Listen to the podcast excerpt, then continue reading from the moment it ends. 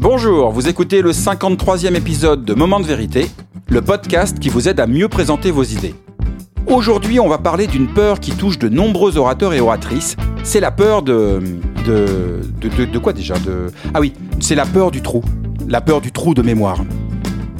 Mon nom est Bruno Clément, je suis le cofondateur de The Presenters, un cabinet de conseil en stratégie narrative.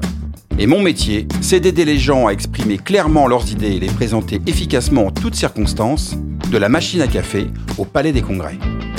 Je partage dans ce podcast des conseils concrets issus de notre méthodologie, le Upstory. Et si vous avez envie d'en savoir plus, rendez-vous sur le site www.thepresenters.com. Pendant une bonne dizaine d'années, j'ai fait du théâtre de manière assez intensive, une à deux pièces par an, dans une troupe semi-professionnelle. C'est d'ailleurs comme cela que j'ai rencontré mon associé Sébastien Bernard, qui en était le metteur en scène principal. Et il y a une question qu'on m'a souvent posée, c'est celle-ci. Ça doit être dur d'apprendre un texte par cœur. Comment tu fais pour ne rien oublier? Alors bien qu'elle soit totalement légitime, cette question m'a toujours fait sourire parce qu'elle pourrait laisser penser que le principal enjeu d'un comédien serait de ne pas oublier son texte. Alors oui, apprendre un texte par cœur, ça demande un peu de mémoire, mais surtout beaucoup, beaucoup de travail de répétition. Pour vous donner un ordre d'idée, nous répétions en moyenne entre 100 et 120 heures pour une pièce d'une heure trente. Mais connaître son texte par cœur, ce n'est pas un objectif pour un comédien, c'est juste un moyen.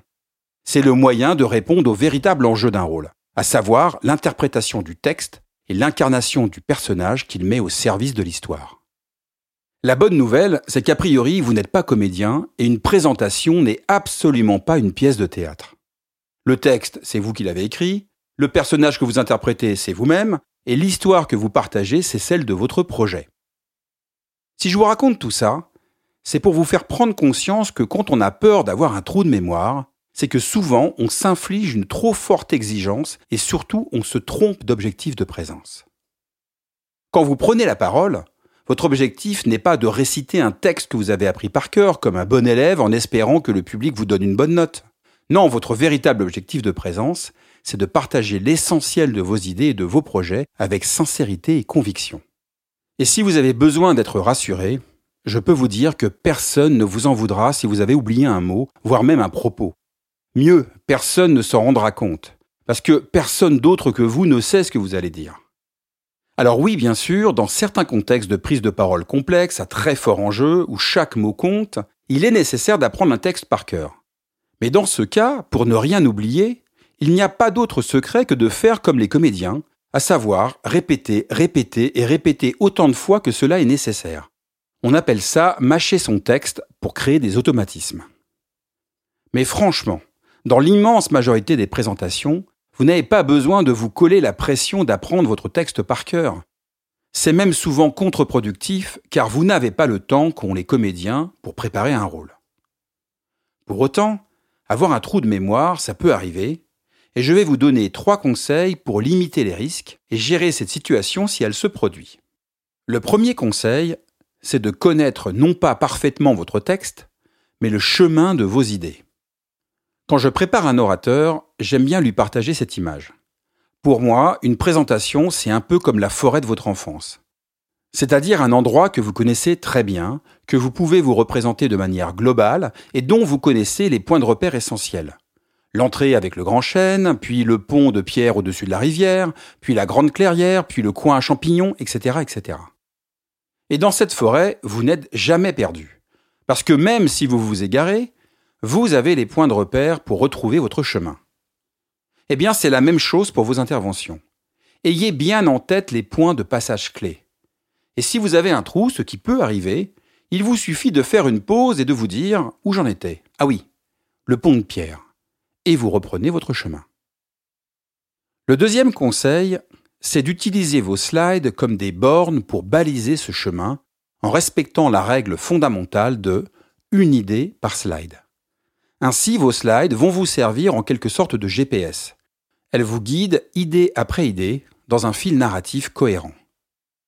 Et même si vous avez dû faire un petit détour parce que quelqu'un vous a posé une question, par exemple, vous pouvez reprendre le fil narratif de votre présentation très facilement en rebondissant sur l'idée qui est affichée sur votre slide pour ensuite amener votre public à la prochaine étape.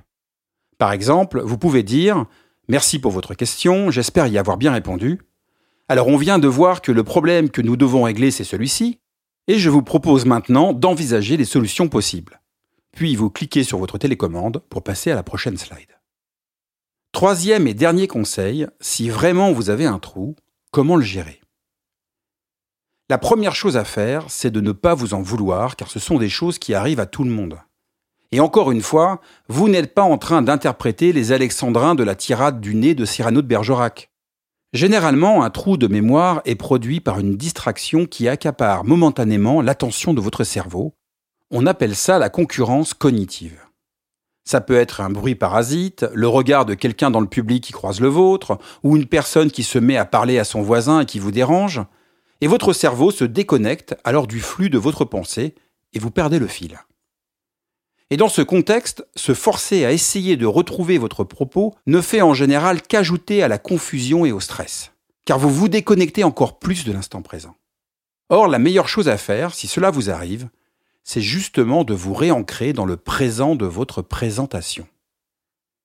Faites une pause, respirez, jetez un œil à vos slides ou vos notes pour reprendre pleinement conscience de l'ici et maintenant de votre intervention. Et généralement, la connexion revient rapidement. Un peu comme si on rallumait les lumières sur le chemin de vos idées. Et si ça ne revient pas par vous-même, assumez-le. Et demandez tout simplement au public qui vous écoute de vous aider. Dites un truc du genre Écoutez, je suis désolé, j'ai perdu le fil de mon propos, je vous parlais de quoi juste avant? Et il y aura toujours quelqu'un dans la salle pour vous répéter les derniers mots que vous avez prononcés, la dernière idée que vous avez partagée, et généralement cela suffit pour vous remettre sur le bon chemin. Et puis si personne ne peut vous répondre, c'est que personne ne vous a écouté, mais ça, c'est une autre histoire. Bref, pour conclure, le meilleur moyen de ne pas avoir un trou de mémoire, c'est de connaître le chemin de vos idées et de vous servir de vos slides comme un GPS qui vous guide sur ce chemin d'idée en idée. Et puis si vraiment vous vous perdez, arrêtez-vous sur le bord de la route pour faire le point sur la carte et en dernier recours, demandez à votre public de vous aider à retrouver votre chemin. Merci d'avoir écouté ce 53e épisode de Moment de vérité. Pour le prochain épisode, je vais inaugurer un nouveau format interview que j'ai appelé Mes moments de vérité. Nous irons ensemble à la rencontre d'orateurs et d'oratrices qui partageront leur vécu, leurs conseils et bien entendu leurs grands moments de vérité. Si vous avez envie d'en savoir plus sur The Presenters, notre méthodologie, notre offre de conseils, de formation et de conférences, je vous invite à télécharger gratuitement notre petit guide de survie pour rendre vos idées désirables que vous trouverez sur le site www.thepresenters.com. Enfin, si vous aimez Moment de vérité, le meilleur moyen de le soutenir est d'en parler autour de vous et de vous abonner sur la plateforme de votre choix, Apple Podcast, Spotify, Deezer, en y laissant un commentaire positif accompagné de 5 étoiles. Encore merci pour votre écoute et votre fidélité. Je vous dis à très bientôt sur Moment de vérité, le podcast qui vous aide à mieux présenter vos idées.